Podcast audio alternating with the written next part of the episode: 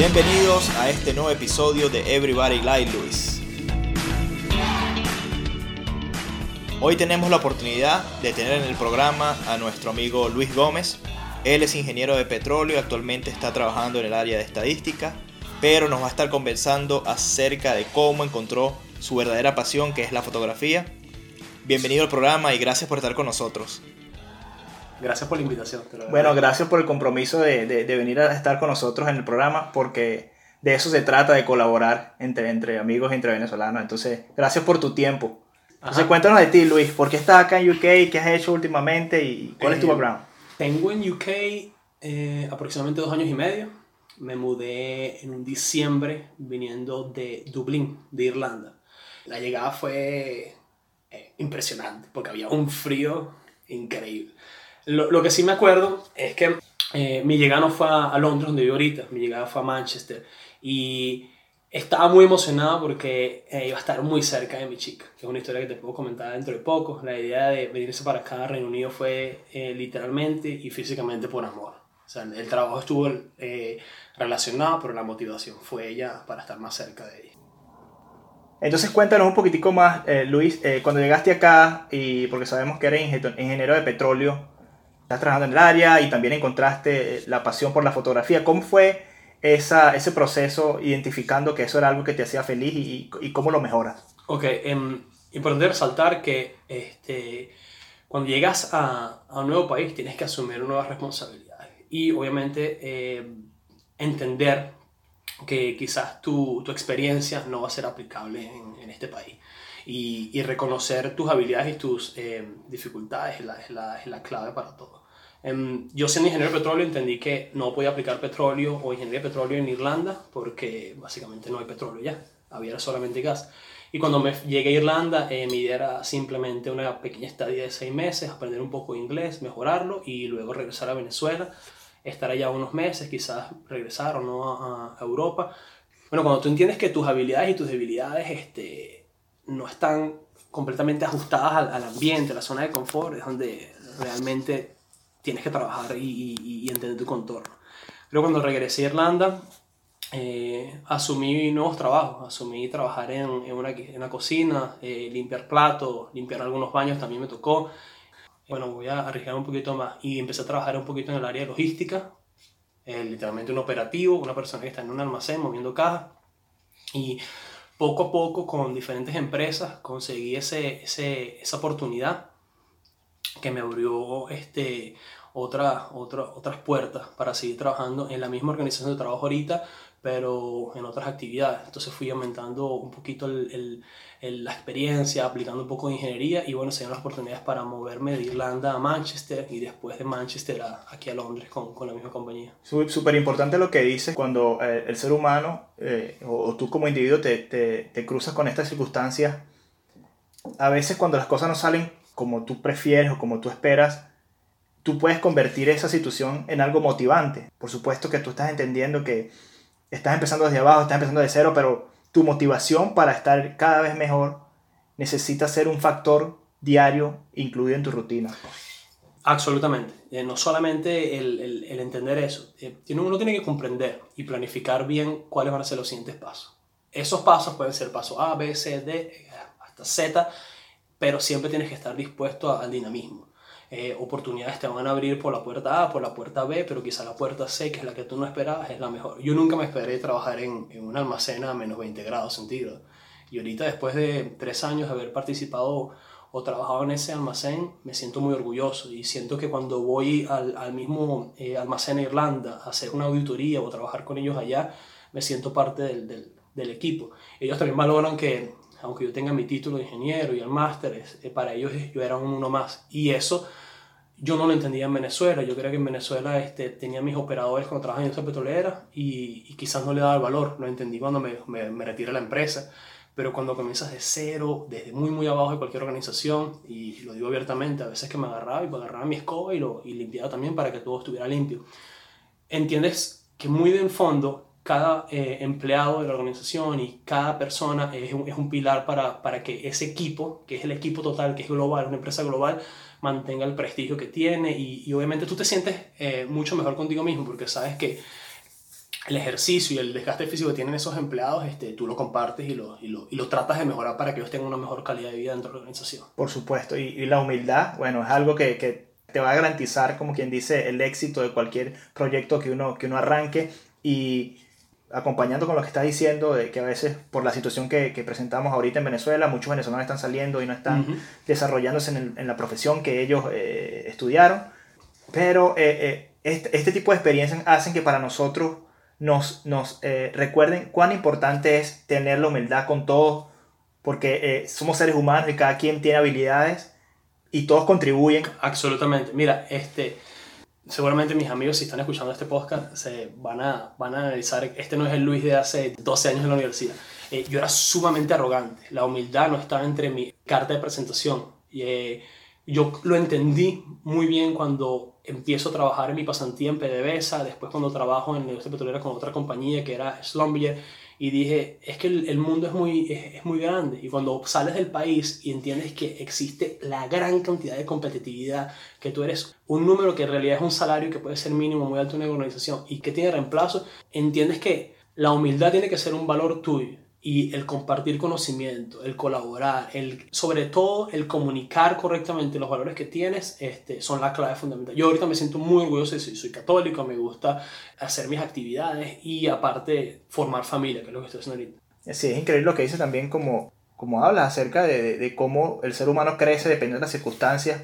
Decías que, tu, eh, que la humildad no está en tu carta de presentación y eso es algo que a veces uno no le da la importancia que amerita y definitivamente son ese tipo de actitudes que te van a abrir las puertas y que te van a rodear de gente positiva, gente que agregue a tu vida, gente que diga, oye, este joven colabora, este, este sí. joven con mucha buena actitud. Y el estar aquí eh, haciendo este podcast es un vivo ejemplo porque te contactamos, no, no nos conocíamos antes. Gracias. Y, y, no, y la respuesta fue súper positiva y eso es lo que estamos buscando con este proyecto, es compartir que las actitudes positivas son las que generan resultados de las cuales todos nos vamos a ver beneficiados. Luis, cuando tú me contactaste dije, vamos a hacerlo. Ni siquiera te pregunté la dirección, no te pregunté cuándo. Dije, vamos porque es un proyecto bonito, es un proyecto donde si compartes experiencias para que otras personas absorban un poquito más, eso nos va a hacer crecer a todos. Yo disfruto, te lo digo, a este momento que estamos haciendo el podcast, he disfrutado los últimos cuatro episodios es brutal. O sea, a mí me encanta el contenido, creo que la energía que están transmitiendo está increíble. Esos 20, 30 minutos cuando vas en el autobús y lo escuchas, es el extra. Yo te tengo, creo que eres mi viernes podcast porque tengo otros para lunes, martes, miércoles. Soy medio adicto a los podcasts, entonces eres mi viernes. Lo que digas es súper, como que dice en, en, el punto, porque la gente a, a, lo mejor puede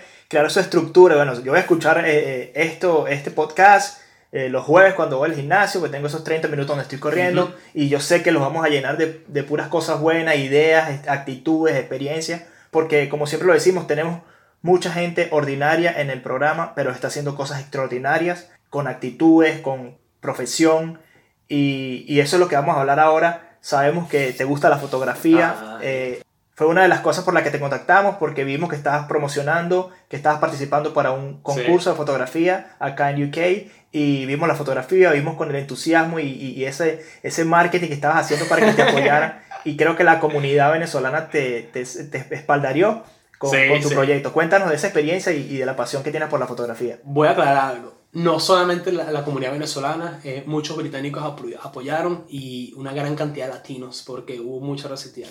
Gracias, Luis. Yo creo que a tu esposa la conocí por, por ese medio. Creo que fue por Facebook que hice la, la, el comentario. Correcto, Muchachos, sí. si quieren colaborar, estoy participando en esta competencia y estoy preseleccionando los finalistas. Bueno, con, hablando un poquito más del concurso, eh, te puedo comentar que fue fascinante. Pero todo el proceso para llegar al concurso eh, fue un camino bien, bien gratificante, bonito, emocionante, con lágrimas, con bastante este, fotografía. Toda la pasión comienza porque tenía años buscando ese hobby que me llenara de felicidad. Y que te creara un balance de vida. Un balance, porque eh, me encanta Netflix, me encanta este, porque me encanta el cine, porque me encanta ver fotografía en el cine, porque me encanta ver documentales cinematográficos, me gustaba mucho la fotografía y dije, pero ¿será que compro la cámara? ¿Será que no la compro? Mi primera cámara seria, porque la palabra seria, una primera cámara de deporte me la compró mi chica, fue un regalo de de cumpleaños después que llegamos de Madeira, porque mi papá es portugués, entonces fuimos a Madeira unas vacaciones y yo tenía una camarita china, que es lo máximo, me encantaba, y me dice, no, pero vamos a darle un, un, upgrade, una, una, actualización. Me compré una cámara de una marca bien reconocida, si GoPro estás aquí, quieres sponsorar este, este podcast, eres bienvenido. Compartiendo puras, puras cosas y es importante que acote, si alguien eh, quiere involucrarse con el tipo de fotografía, hay muchos tutoriales en YouTube y hay que saber, hay que saber qué tipo de equipos, cómo manejar la cámara, pero eso es algo que vamos a estar conversando más adelante. Bueno, entonces, hablando un poco más sobre esa cámara, fue increíble porque tenía otra visión, tenía otra calidad y me gustó. Y mi chica me estaba como eh, colaborando para que esa, ese hobby que ella veía que estaba dentro de mí lo, lo evolucionara. Yo no lo entendía. Yo creo que cuando tienes tu pareja y tu pareja te ve de una forma externa y comparte contigo el día a día, ve eso es lo que te llama la atención. Pero cuando tú estás consumido en tu trabajo, en tus responsabilidades, en la zona de confort, no, no sientes que, que este hobby puede llegar a algo más. Pasaron algunos meses y después me compré un drone porque quería hacer fotografía aérea y fue increíble. O sea, volar. Juguete nuevo. Juguete nuevo. El propio niño con un Nintendo, pero de verdad. Entonces, hacer fotografías aéreas y videos me encantó. Nunca me llamó la atención comprarme una, una cámara fotográfica profesional. En febrero del año pasado, que mi chica me dice, es hora de que te compres una cámara. Y que bueno, pero es que no sé si comprarme. Yo tengo mi teléfono y mi teléfono es buenísimo. Y yo digo, bueno, la verdad es que con un teléfono puedes captar momentos espectaculares. O sea, las personas que están escuchando esto y tienen su, su teléfono, no lo dejen de usar porque la cámara que tiene ahí hace la función de cualquier otra cámara, es capturar un momento. Cuando tú capturas un momento y ese momento tiene una historia detrás de ese momento, es increíble. Em, quizás los megapíxeles, la gente llama la atención o que la cámara un poco más, pero no el, equipo no es lo importante, lo importante es el ojo de la persona y lo que ellos quieran demostrar. Ahorita tenemos muchas herramientas, no solamente redes sociales como Instagram, donde la gente comparte, sino muchas herramientas que en tu teléfono puedes editar y darle un poco más de profesionalismo.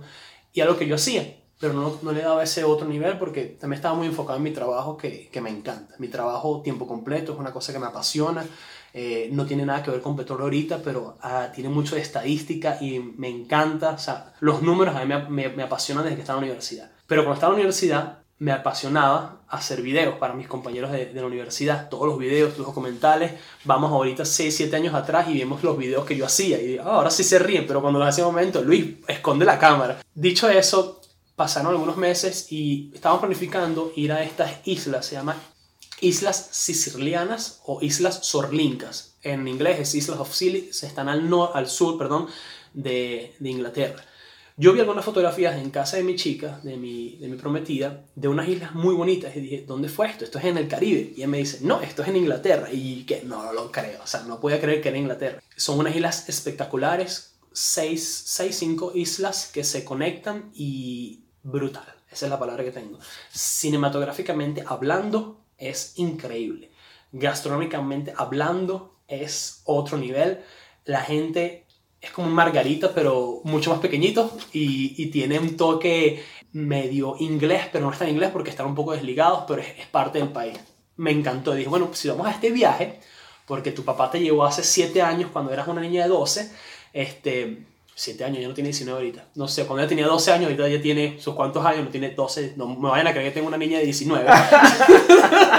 no, no, no, no, no, no. Ella fue cuando tenía, mentira, ella fue hace 10, 10, 12 años, cuando tenía, estaba creo que entrando a la high school iba a entrar a la universidad. Yo vi las fotografías y me encantó porque era precioso. Y, no, si vamos para allá, no solamente vamos a llevar la GoPro, no vamos a llevar el drone, vamos a llevar el teléfono, pero vamos a comprar la cámara. Entonces eh, comencé con dos meses de investigación con dos amigos en Venezuela por Sky. Luis, esta es la cámara, este es el este es el presupuesto, qué es lo que quieres. Y yo me empecé a educar. Creo que con, empecé a consumir la forma más barata de consumir contenido y buen contenido, si lo buscas correctamente en internet, lo utiliza en YouTube. Todo lo que yo aprendí de cómo comprar la cámara y qué cámara quería, lo, lo vi en YouTube. O sea, yo creo que consumía 4 o 5 horas por semana, descargaba videos en la noche para verlo cuando estaba en el transporte, en el trabajo, o cuando estaba, por ejemplo, en mi, en mi hora del té, me lanzaba un video de 10 minutos, la hora del té aquí en británico es como a las 3 de la tarde, mientras todos se toman el biscuit, el, se, se, toman el, el, el, té y están con la, con la galleta, yo me estaba haciendo un tutorial de 6 minutos de la fotografía. Entonces descubrí cuál era la cámara que quería basado en mi, en mi presupuesto, que es la clave. Ahorita varias personas me preguntan, ¿qué cámara me compro? ¿Por qué me compro esta cámara? Eh, uno tiene que ser realista. O sea, ¿qué tipo de fotografía tienes que hacer? ¿Quieres hacer? ¿Hasta dónde quieres llegar? ¿Esto va a ser un hobby o no? ¿Tienes el riesgo? Y buscar la cámara correcta puede ser cualquiera. Ya lo dije que lo puedes hacer con el teléfono, pero cuando entiendes cuál es el presupuesto que vas a utilizar, ahí tú ya te, te focalizas. Yo tenía un presupuesto y dije, bueno, esto es lo que vamos a, a gastar para la cámara. Y de allí eh, hicimos la selección. Varios amigos, como yo te comenté, me ayudaron de Venezuela. Uno está en Venezuela, que es fotógrafo, increíble. Ángel, si estás escuchando esto, gracias hermano, porque la pasión comenzó desde esos primeros chats y tengo un amigo en París que se la compró. Me acuerdo que fui a París en una reunión de trabajo y salí con mi amigo Gustavo a tomar fotos por París con su cámara mientras estaba con la GoPro y dije, este universo de, la, de esa área es, es increíble, o sea, la cámara profesional tiene otro nivel.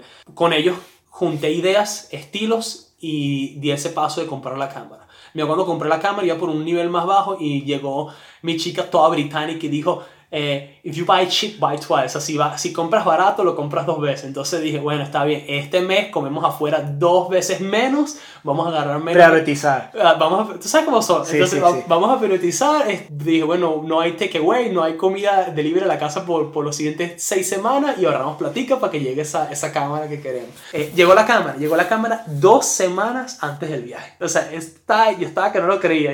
Dos semanas. O sea, que te fuiste a tu, a tu viaje a las islas con todos los juguetes, como decimos. Con todos los juguetes y unas cuantas horas en YouTube. Porque dije, dos semanas, me acuerdo que vi un video de Luis, eran 45 minutos de cuando compras la, esa misma cámara, un americano, pasó todo el manual. Dijo, no, si tienes la cámara, no busques, no leas el manual, yo te voy a decir lo que necesitas. Y entonces yo, ah, ok, esos fueron mis 45 minutos que lo vi dos veces para entenderlo. La práctica fue increíble esas dos semanas preparando y entendiendo muy bien y utilicé mucho el nivel automa la función automática de la cámara, porque la función automática de la cámara al inicio, cuando estás comenzando a comprender ese triángulo de exposición, de apertura, de velocidad de foco, ese, ese nivel automático te, te, explica qué es lo que la cámara entiende, analiza por, por su código.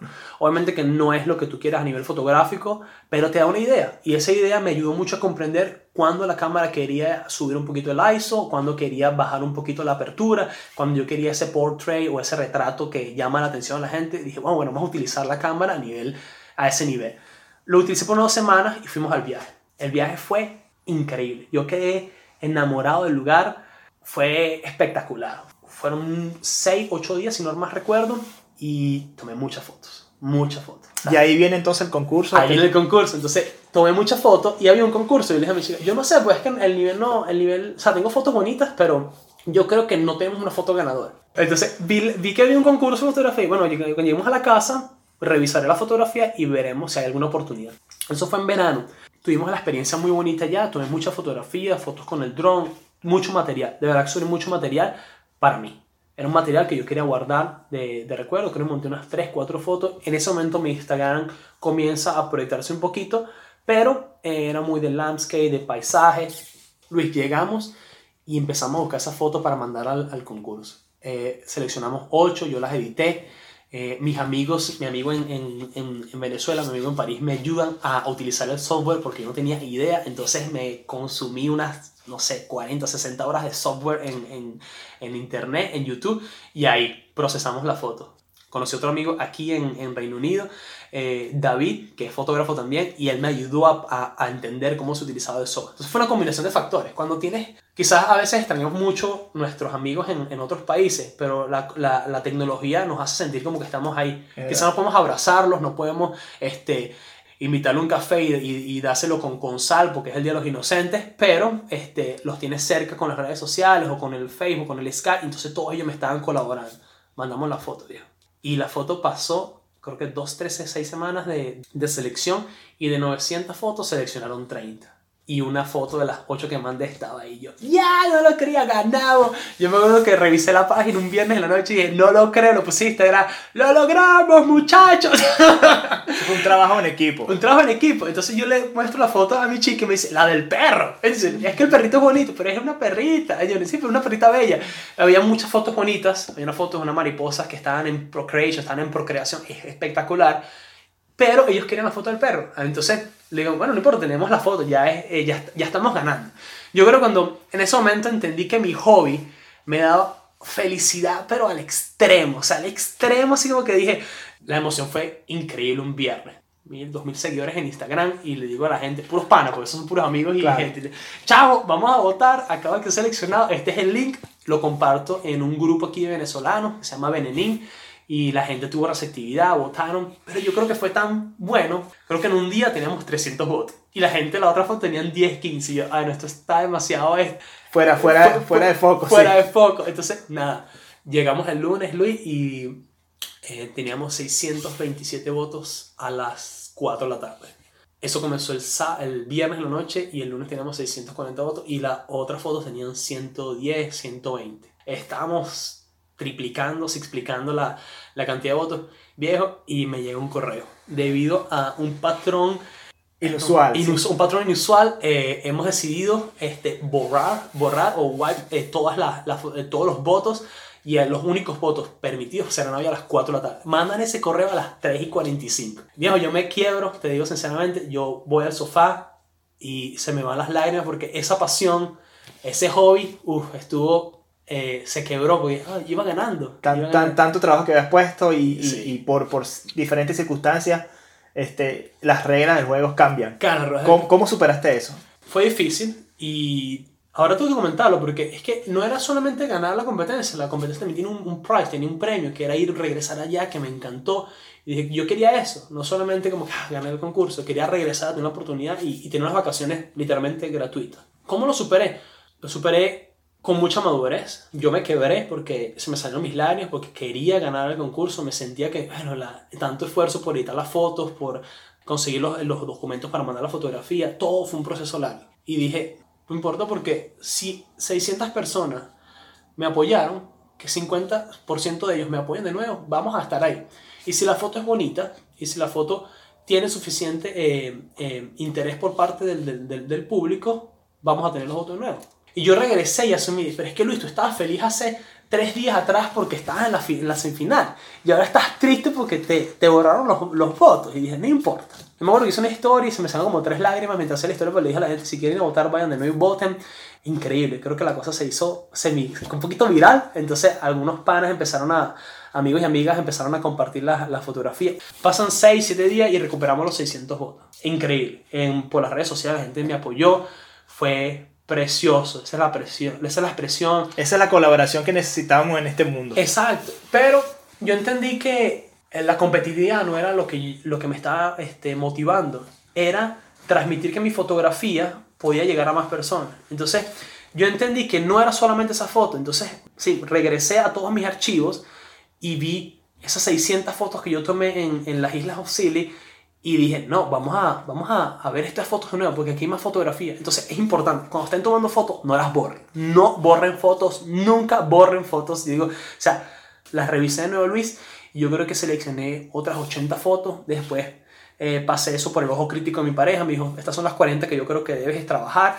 Y trabajé esas 40 fotos y fueron dos semanas donde yo estaba publicando hasta dos, tres fotos de mi viaje a Islas of Scilly yo quería compartir que no es solamente la foto que está al final, sino que el proceso, cuando yo estaba súper amateur con la cámara y regresar a mis fotografías, editarlas y, y, y transmitir eso fue, fue gratificante. Creo que hice como unas 40 posts de diferentes fotografías y la gente estaba es- entusiasmada de que Claro. era, y era hashtag Luis Siles of Islands, o sea, para que la gente fuera y votara. Llegaron. Eso le llegó incluso a los sponsors del, del concurso, que yo creía que no me iban a dejar ganar, porque ya tenía otra vez, estaba por- otra vez en el top 1 y dije, no, yo creo que no. Hago un post que es el de que le dedico a mi pareja y ella que no le gusta salir en redes sociales y quiero colocar esta foto tuya que es bellísima y digo, ella es la razón por la cual, me voy a quedar un poco aquí, por la cual yo estoy en la fotografía, porque ella me, me motivó a comprar la cámara, me motivó a creer en mí mismo, me motivó a que ese hobby fuera algo más que un pasatiempo y yo ya estaba ganando, pero yo no estaba ganando porque la foto estaba en la final, yo estaba ganando porque yo estaba con ella. Todo lo que has recorrido y, y lo que en realidad te daba la felicidad. Eso, porque ella fue la razón por la que yo me vine para acá, la razón por la que yo me mudé, la razón por la que yo busqué una promoción en la empresa, la razón por la cual yo le, com- le, le propuse matrimonio, la razón por la cual yo se, la, la presenté a mi madre como mi prometida, no como mi novia cuando la conoció. Ella era la razón. Claro. Esa fotografía era la demostración artística del amor que yo siento por ella. Y lo, que ella, y lo que ella ha hecho para que tú seas mejor Eh. persona, mejor fotógrafo, mejor Ah. compañero, mejor amigo. así. Y dije, y lo, lo compartí, dije, esa, esta chica Kathleen, ella me está dando la felicidad y me ayudó a canalizar mi hobby para que fuera algo mucho más allá y, y fuera algo en específico, es algo artístico. Los sponsors les gustaba mi fotografía, después cerró, cerró el, el, el, sistema de votación, creo que llegamos a unas 850, 900 votos y quedamos de primero. Dos días después me llegó el correo de confirmación, eh, congratulations, eres el ganador, y yo, ah, qué fin, nos vamos a la isla de Chile, o eso fue como que, listo, unas vacaciones menos que pagar. Este, te lo digo que fue increíble y yo descubrí esto, hay que canalizarlo, esto hay que darle una estructura, una organización, un tiempo dentro de la semana. Yo tengo, me acuerdo que un amigo que se llama Oscar una vez compartió una foto que dijo, no tengo suficiente tiempo. Y era una división completa de cuántas horas a la semana tenemos. Entonces, era, él ponía 8 horas que duermas todos los días. Son tantos. Tantas horas que vas al baño, tantas horas que comes, tantas horas que dedicas al trabajo y dije, son 40, 48. Y dije, ¿sabes que Te sobran como 36 horas. ¿Y dónde están esas 36 horas? Durmiendo, viendo Netflix. ¿Qué haces? Yo ahorita duermo 4, 6 horas a veces. A veces duermo 3 porque estoy dándole durísimo a la fotografía. Pero me llena. Creo que cuando me veo las ojeras en, en, en el espejo, digo, o sea, que tengo que bajarle dos esta semana. Pero cuando veo las fotos que estoy haciendo, digo, ah, sí. Te da más ganas de seguir esforzándote. Eh, dale duro. Y bueno, ahorita muy gratificante que vamos a regresar este año para las islas Sorlincas, lo voy a decir en español, Islas Sorlincas. El sponsor, que es el, este grupo em, hotelero, me contactó el gerente, nos ofrecieron dos días extra y con un precio súper económico y dije, esto está bruto, porque ahora no vamos por tres noches, ahora vamos por cinco noches. Este, voy con todas las cámaras, ahora tengo un poco más lentes, vamos con toda a, a hacer más arte porque no es a tomar fotos, vamos a hacer más arte. Claro, qué gratificante, ¿verdad? Que, que, que la, la, audiencia escuche que todos los esfuerzos y toda la dedicación, el tiempo que, que las personas dedican a su hobby, a, a, lo que los apasiona, si lo hace con el corazón, te va a dar un resultado que te va a triplicar, triplicar energía. Triplicar y mi curso fue online. Mi curso fue una escuela que está en Valencia, Venezuela, se llama Social Arte. Yo los agradezco, los, los, me comuniqué con ellos y les dije, es que desde que ustedes comenzaron a hacer sus videos, los estoy siguiendo y sé cómo utilizar un flash, sé cómo utilizar mi cámara gracias a sus videos. Incluso me acuerdo cuando tuve la primera oportunidad de hacer fotos con una modelo, me vi el video de ellos de cómo interactuar con una modelo. O sea, y, que, y todo lo practiqué. O sea, era como que, bueno, el reply de todo lo que había visto en, en, en YouTube. Yo creo que la vida es una universidad.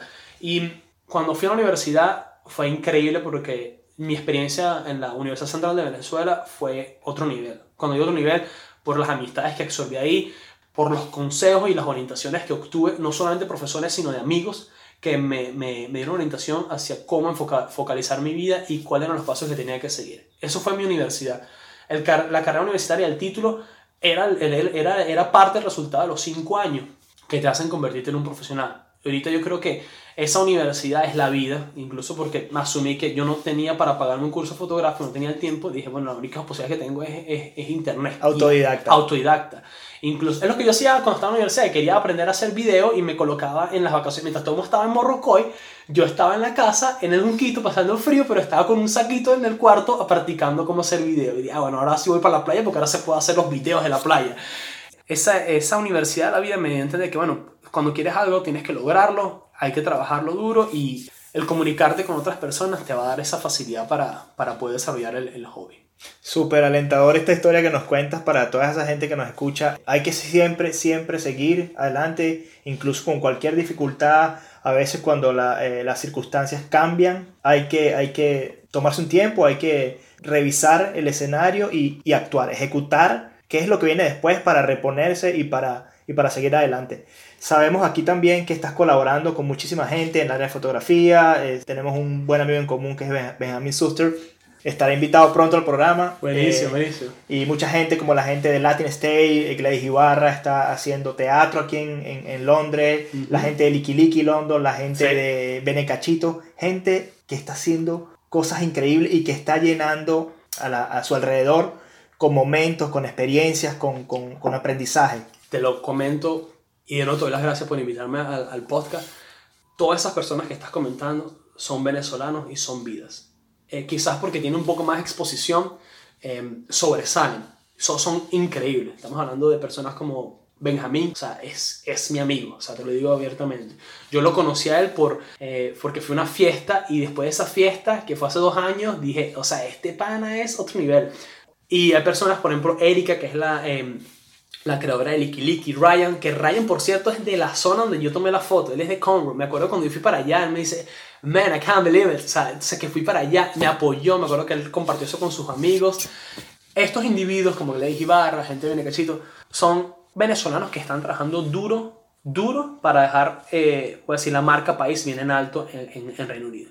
Pero detrás de todos ellos hay unos cuantos, unos miles, cuatro mil, tres mil, que están aquí dándole duro para dejar la marca vida en alto. O sea, hay gente que gracias a estos amigos como gente de Likiliki que me ha dado la oportunidad de conocer vidas maravillosas que te cuenta y dices, ellos le están poniendo y tú vas a tu casa y dices, hay que ponerle más porque si ellos lo están logrando, tú tienes que darle duro. Yo creo que esa sinergia que estamos creando ahorita en, en no solamente en, Reino Unido, yo creo que esa sinergia creando como Está pasando, está pasando en más, en más sitios, pero, pero tú puedes ver, puedes ver que hay, hay, hay un ambiente de energía, hay un ambiente de, de gente buena que está conectándose y, y está fluyendo. Está, mira, estamos aquí haciendo un podcast. Yo nunca me, me imaginé este, que iba a estar haciendo un podcast o sea, y compartiendo nuestra... Que lo podemos hacer en cualquier, en cualquier café nos sentamos, hablamos este, por un buen rato con un capuchino, con un capuchino sin azúcar, o sea, sin azúcar, y es la misma conversación que podemos, pero aquí estamos llegándole a unos pequeños individuos que quizás se absorben un consejo o absorben una expresión o alguna buena este, experiencia, hicimos el día. Yo creo que hicimos el día. Totalmente, y esa es una de las cosas más gratificantes. Y otro de los propósitos de, este proyecto es que si conoces a alguien a tu alrededor que, que está haciendo algo que sea bien interesante y que tú digas, esta historia merece ser contada, por favor comunícate con nosotros, taguéalo en nuestras cuentas oficiales o mándenos una eh, requesting form en la página web y nosotros vamos a hacer todo lo posible por traerlo al programa y compartir su historia, porque de eso se trata. Puede ser aquí, puede ser en Venezuela, puede ser en cualquier parte del mundo, gente que está integrándose y dejando el nombre y, la marca Venezuela como país y como individuo en alto.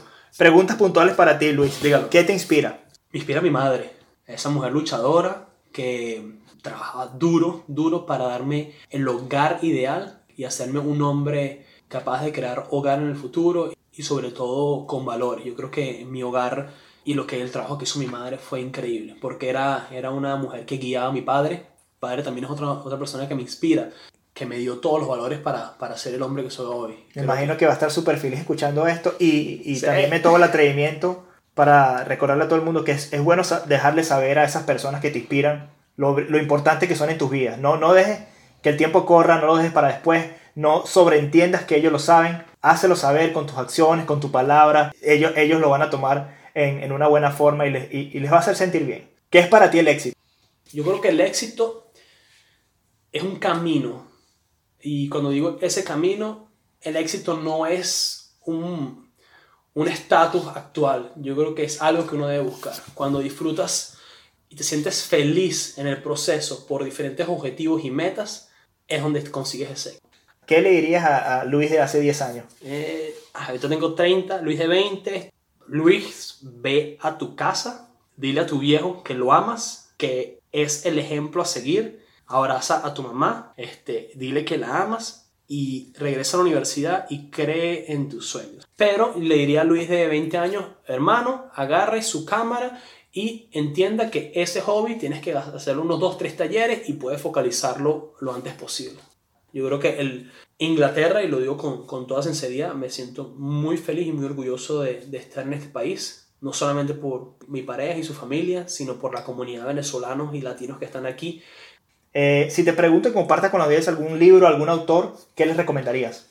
Es un libro que me llena todas las noches de mucha satisfacción. Es el libro de Historieta de Venezuela, de Laureano Márquez y Edo Ilustrado, que es una barbaridad histórica, es un recuento bellísimo y con los, las ilustraciones de Edo es otro nivel. O sea, Perfecto. Bueno, muchísimas gracias Luis por haber estado con nosotros. Este, nos llenas de mucha energía con todas tus experiencias y con todas tu, eh, tus ideas y tu forma de, de, de atacar la, la, la vida. Este, esperamos tenerte eh, de nuevo en el programa. Eh, episodio 100.